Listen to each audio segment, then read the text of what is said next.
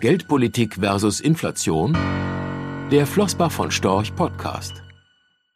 Wie Notenbanken weltweit in einem Umfeld mit steigenden Inflationsraten und moderatem Wachstum versuchen, die Balance zu halten. Ein Überblick. Die in den vergangenen Monaten deutlich gestiegene Inflation ist zwar von den Notenbanken nicht prognostiziert worden. Sie hat die Finanzmärkte aber auch nicht völlig überrascht. Bereits im ersten Quartal wurde viel diskutiert, ob durch die Öffnungen von Gesellschaft und Wirtschaft Inflationsdruck entstehen könnte. Über den Sommer wurde es dann immer offensichtlicher, dass vor allem die Angebotsseite Haupttreiber der Inflationsdynamik sein würde. Internationale Lieferketten waren unterbrochen. Es entstanden Rückstaus und Lieferausfälle, die zunehmend auch weiterführende Produktionsprozesse lahmlegten. Das hatte deutliche Auswirkungen auf die Rohstoff- und Energiepreise und beeinflusste auch weitere Vorprodukte. So stiegen die Produzentenpreise auch historisch betrachtet enorm an. Zeitgleich hat die Verbraucherpreisinflation in vielen Ländern ungewohnt hohe Niveaus erreicht. Die Zentralbanken sehen sich weltweit einer womöglich inzwischen nicht mehr nur temporären Inflationsdynamik gegenüber. Es drohen Zweitrundeneffekte, sollten aufgrund der höheren Inflationserwartungen in den kommenden Quartalen höhere Lohnabschlüsse folgen. Dies erhöht auf geldpolitischer Ebene den Handlungsdruck, die in vielen Ländern sehr expansive Geldpolitik in moderatere Gefilde zurückzuführen. Darauf reagierten die Notenbanken unterschiedlich. Die Inflationsraten liegen in den USA seit Monaten konstant über der 5-Prozent-Marke. Der Offenmarktausschuss Federal Open Market Committee FOMC ließ daher bereits Ende August erstmals Handlungsbereitschaft erkennen, als sich Fed-Chef Jerome Powell noch hinsichtlich des Taperings geduldig zeigte, also der schrittweisen Reduktion des Kaufprogramms von Staatsanleihen und Hypothekenpapieren. Inzwischen steht fest, dass dieser Prozess noch im November beginnt.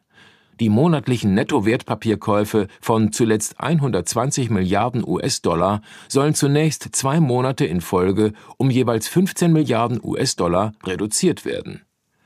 Wird diese graduelle Rückführung dann in diesem Tempo fortgesetzt, würden die Nettokäufe im Juni 2022 auslaufen. Zu diesem Zeitpunkt würde die Fed schätzungsweise 5,9 Billionen US-Dollar allein in US-Staatsanleihen auf ihren Büchern haben. Es ist zwar an der Zeit, die Anleihenkäufe zu verringern, aber nicht die Zinsen zu erhöhen, betonte Paul kürzlich.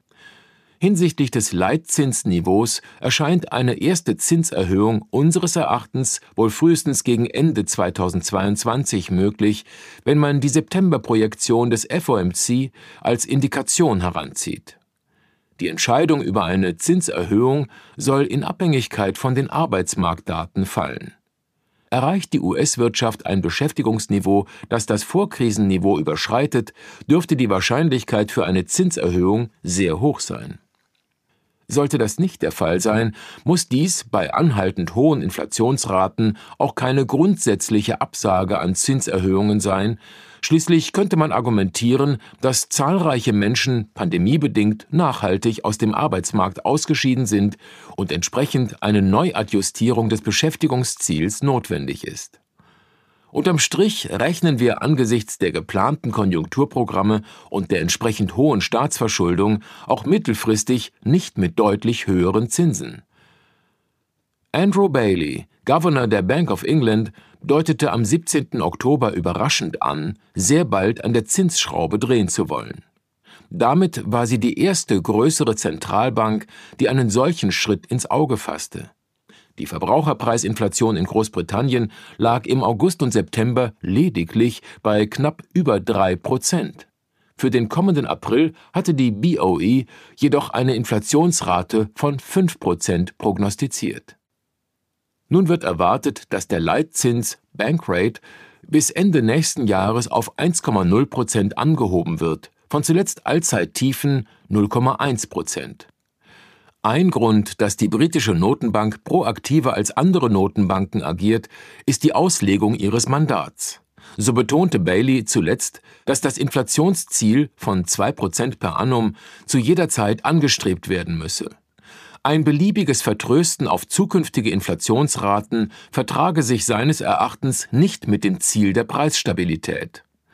Auf der Zinskurve stiegen kurzlaufende Renditen daraufhin kräftig an. Im November-Meeting stimmten zudem drei der neuen Mitglieder des Geldpolitischen Ausschusses für eine Reduktion des Ankaufvolumens von Staatsanleihen. Der Euro-Zinsmarkt wurde von dem abrupten Kurswechsel der BOE angesteckt.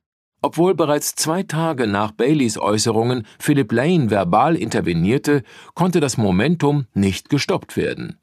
Vor allem am kurzen Ende, also bei Anleihen mit kurzen Laufzeiten, zogen die Renditen an. Dabei machte Lane sehr deutlich, dass die Marktlage mit den Absichten der EZB über Kreuz lag. Auch der erneute Verweis der EZB-Führung, dass Zinserhöhungen erst nach dem Auslaufen aller Kaufprogramme in Frage kämen, beruhigte den Markt nicht. Dabei ist der Freiheitsgrad hinsichtlich der geldpolitischen Gestaltungsmöglichkeiten historisch hoch. So gibt die EZB für ein Inflationsziel von 2% drei Bedingungen vor, was sich dann wie folgt liest.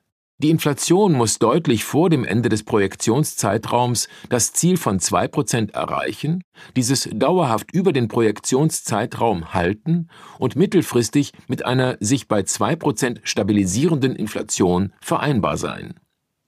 Und diese Freiheit wird der EZB-Rat nutzen wollen. Selbst im fiskalpolitisch stimulierten Deutschland lag die reale Wirtschaftsleistung im dritten Quartal 2021 noch immer gut ein Prozent unter der aus dem dritten Quartal 2019 und damit unter dem Vorkrisenniveau. In Spanien waren es für diesen Vergleichszeitraum sogar sechs Prozent weniger. In Verbindung mit den von der EZB projizierten Inflationsraten von 1,7 Prozent für 2022 und 1,5 Prozent für 2023, also zu wenig, um einen Ausstieg aus der ultralockeren Geldpolitik in Aussicht zu stellen. Für die Wertpapierkäufe der Notenbank wird zudem nicht ausgeschlossen, dass es ganzjährig auf relativ hohen Niveaus verbleibt. Das in der Pandemie aufgelegte Wertpapierkaufprogramm PEP könnte womöglich sogar gestreckt werden, indem das monatliche Ankaufvolumen des bereits länger laufenden App-Programms von zuletzt 20 Milliarden Euro aufgestockt wird. Zugegeben, die australische Notenbank beeinflusst nur selten die Weltmärkte. Doch das im November verkündete Ende der Zinskurvenkontrolle der Reserve Bank of Australia zeigt die Grenzen der Geldpolitik. Was war passiert? Die RBA hatte Ende Oktober ohne Kommentierung ihre Zinskurvenkontrolle aufgegeben, indem sie die angestrebte Rendite von 0,1 Prozent für eine Staatsanleihe mit einer Fälligkeit im April 2024 nicht am Markt verteidigte. Die Rendite der genannten Anleihe stieg daraufhin binnen 24 Stunden um rund 60 Basispunkte. Ein wesentlicher Grund, warum dieses Ziel aufgegeben wurde, war die Marktabhängigkeit der Notenbanken. Denn hätte man dieses Renditeniveau verteidigen wollen, hätte die australische Notenbank möglicherweise die gesamten frei handelbaren Bestände dieser Anleihe aufkaufen müssen, wie Notenbankpräsident Philip Lowe monierte. Insofern hat diese Entwicklung die entscheidende Schwachstelle einer Zinskurvenkontrolle zutage befördert. Werden alle Bestände aufgekauft, wäre dies ein offizieller Freifahrtschein für die ausgabenfreudige Fiskalpolitik. Denkt man die Implikationen einer Zinskurvenkontrolle also zu Ende, ist eine glaubwürdige Umsetzung immer mit der Gefahr verbunden, die geldpolitische Unabhängigkeit in Frage zu stellen. Auch die Fed hatte im vergangenen Jahr die Vor- und Nachteile der Zinskurvenkontrolle diskutiert, sich aber dann noch dagegen entschieden, diese in den Werkzeugkasten der US-Notenbanker mit aufzunehmen. Während sich der Rest der Welt mit hohen Inflationsraten befassen muss, konnten Japans Verbraucherpreise im September 2021 lediglich um 0,2 Prozent gegenüber dem Vorjahr zulegen. Für japanische Verhältnisse ist das aber gar nicht so wenig. Zwischen Oktober 2020 und August 2021 waren die Inflationsraten sogar negativ. Für die Bevölkerung kommt dies aber eigentlich einem ganz normalen Jahr im jahrzehntelangen Kampf um höhere Inflationsraten gleich. In Verbindung mit dem nach wie vor gültigen Inflation Overshooting Commitment, mit dem ein nachhaltiges Überschießen des 2% Inflationsziels angestrebt wird, gibt es daher auf absehbare Zeit keinen Anlass, die hochexpansive Geldpolitik zurückzufahren. Rechtlicher Hinweis diese Publikation dient unter anderem als Werbemitteilung. Sie richtet sich ausschließlich an deutschsprachige Anleger mit Wohnsitz bzw. Sitz in Deutschland, Österreich, Luxemburg und in der Schweiz. Die in dieser Veröffentlichung enthaltenen Informationen und zum Ausdruck gebrachten Meinungen geben die Einschätzungen von Flossbach von Storch zum Zeitpunkt der Veröffentlichung wieder und können sich jederzeit ohne vorherige Ankündigung ändern Angaben zu in die Zukunft gerichteten Aussagen spiegeln die Zukunftserwartung von Flossbach von Storch wider, können aber erheblich von den tatsächlichen Entwicklungen und Ergebnissen abweichen. Für die Richtigkeit und Vollständigkeit kann keine Gewähr übernommen werden. Der Wert jedes Investments kann sinken oder steigen, und Sie erhalten möglicherweise nicht den investierten Geldbetrag zurück mit dieser Veröffentlichung wird kein Angebot zum Verkauf, Kauf oder zur Zeichnung von Wertpapieren oder sonstigen Titeln unterbreitet. Die enthaltenen Informationen und Einschätzungen stellen keine Anlageberatung oder sonstige Empfehlung dar.